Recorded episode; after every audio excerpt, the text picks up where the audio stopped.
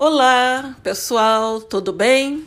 Vamos a mais um episódio do nosso podcast Literatura e Suas Narrativas. Tendo em vista o episódio da menina que foi vítima de estupro, violência sexual e engravidou aos 10 anos de idade, eu fiquei pensando aqui naquela sobre a infância, né? Aí lembrei da poesia de Casimiro de Abreu, que fala sobre aquela infância idealizada, né? Ele escreveu essa poesia no século XIX. Meus oito anos. Quem não lembra, né? Oh, que saudade que tenho da aurora da minha vida, da minha infância querida, que os anos não trazem mais.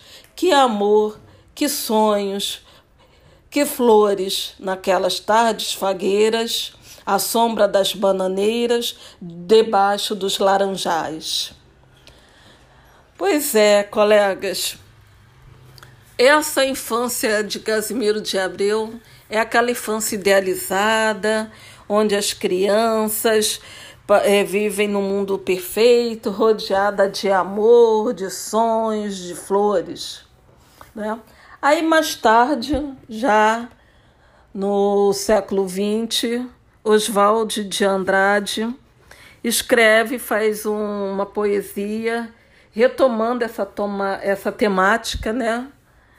Escreve: Meus oito anos, ó oh, que saudades que eu tenho da aurora, da aurora de minha vida, das horas de minha infância querida, que os anos não trazem mais naquele quintal de terra da rua de Santo Antônio, debaixo da bananeira, sem nenhum laranjais.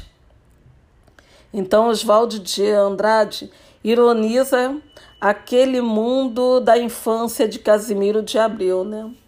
Não é uma infância idealizada de sonhos, alegrias. É aquela infância mais real, do quintal, de brincar na terra, de correr, né? E a gente vê que hoje, no século XXI, em pleno século XXI, como ainda a nossa criança, as nossas crianças estão precisando desse espaço, né, de uma visão de que a importância da brincadeira, do olhar para essa criança, de um olhar preocupado, cuidadoso, amoroso. E como a família, a escola, a sociedade civil podem melhorar a atenção às nossas crianças, não é? Como será que cada um de nós hoje em dia reescreveria essa poesia de Casimiro de Abreu? Meus oito anos. Eu gostaria de escrever dessa forma de Oswaldo de Andrade, a criança que brinca no quintal, que sobe em árvore, que pula corda, que brinca de amarelinha, né? Infelizmente, a gente ainda está numa caminhada que a gente possa, que as famílias observem mais suas crianças, que elas possam verificar algum detalhe que modificou o comportamento daquela criança.